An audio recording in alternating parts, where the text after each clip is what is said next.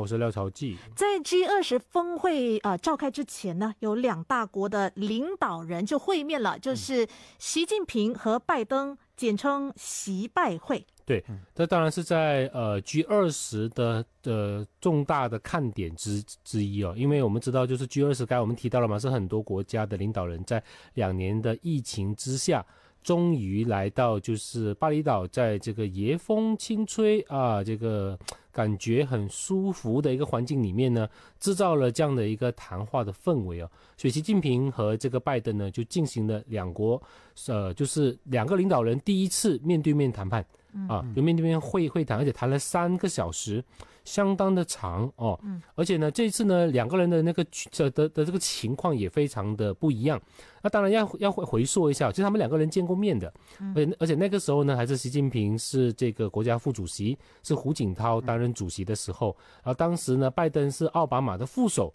就是奥奥巴马访问中国的时候啊，他们两他们两个副总统之间呢，都有都有过。都有过见面，然后这更更更是甚至更早以前呢，就是拜登以副总统的身份就是访问这个美呃中中国的时候，习近平是全程接待的，嗯，所以两所以两个人算是认识的吧，哈，但是后来就是两个人都分别当了呃两国的这个最高的呃领袖嘛，但是碍于两国之间的政治的现实，也好像仿佛感觉到两个人之间的交往好像没有那么的友好，对不对？甚至有各种各样的这样的一种就擦枪走火的一些言论哦，所以这次的这个三个小时的会谈非常重要，而且呢，这次呢是拜登在其中选举，哎，感觉选的还不错哦，是，就是这个呃呃众议院。虽然是输，但是没有如预期的输那么多，可能输八到十席左右。因为目前众议的票还是在持续的开着，但是呢，民主党竟然保住了这个参议院。嗯，就参议院目前是民主党呃，就是呃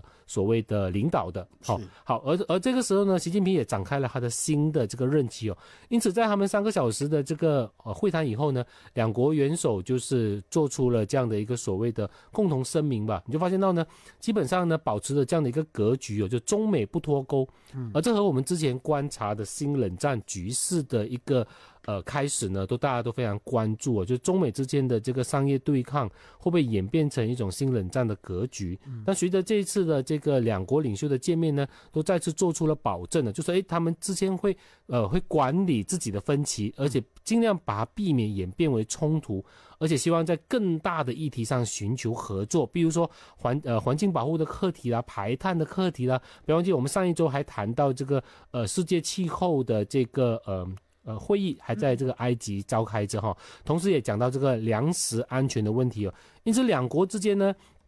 对于这个中美关系中的战略性的问题，以及重大的全球还有地区问题呢，都进行了这个呃深入的交流的看法。当然，最关键的是大家都在谈，我们会进行竞争，但是我们不会发生冲突啊。这我觉得会是一个国际社会之间的最乐于看见的局面呢，就是斗而不破。啊，虽然可以竞争，但是不要上升到冲突。而且，这中美之间呢，如果不发生经济脱钩或者是战略意义上的脱脱钩的话呢，那至少周边国家还有我们就是整个国际秩序呢，依然是朝向这个多极合作的方式哈。当然，这次这次的习近平跟还有这个拜登的见面呢，当然又提到一些红线的问题了。其中一个红线的问题，那就是之前呃呃，美国有好几次，包括拜登自己的拖延呢，就是诶，就说这个关于。台湾的问题呢，美国是毫不含糊的，还有包括之后来的美国的众议院的议长是吧？佩洛西访台等等等啊，仿佛台湾的问题呢会是中美之间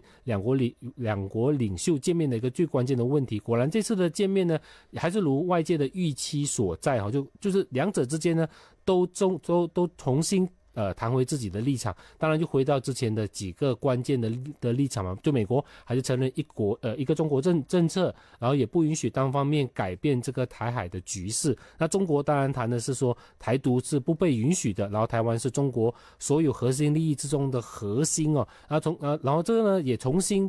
呃，确定了两国之间呢对于台湾问题的红线，以避免这个所谓的战略的这个误判哦，这个非常重要，因为很多时候呢，就是呃，两国之间如果缺乏这样的一个直接互动，还有直接通话的一个情况的话，很容易会因为一些周边的课题、周边的一些这个就是呃情况的改变呢，而导致这个战略的误判。嗯，所以其实呃，这种两国之间，尤其是大国、嗯哦，他们在这个发言上是要很谨慎非常谨慎啊，很很，小心的，你不能随便说你呃支持或者是同意某一个东西哈，是像呃某某的独立啦，是或者是谁是谁的一部分啊这种东西。所以呢，如果大家有一个共识说好，这是一条红线，嗯那么这个课题上大家就千万不要随意的改变你的外交立场、或者是外外交的言辞，嗯，这样一切就会比较安全。所谓安全，当然就是所谓觉得可预期哦，这个就是我们谈国际秩秩序里面最关键的一个关键字，你你必须要可预期，嗯，所以可预期的话，投资人就知道怎么样避呃避开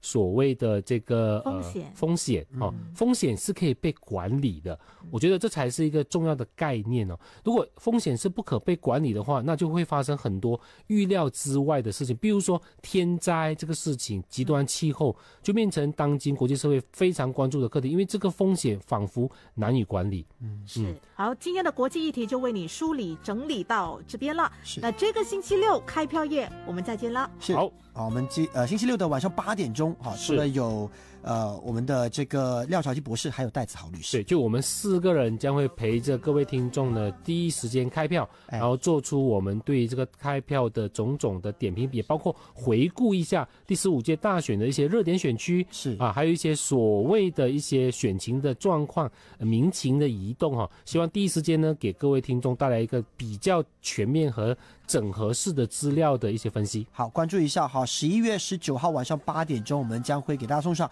呃开票夜的八言论坛哈。哇，绝对值得期待。都无需挣扎，不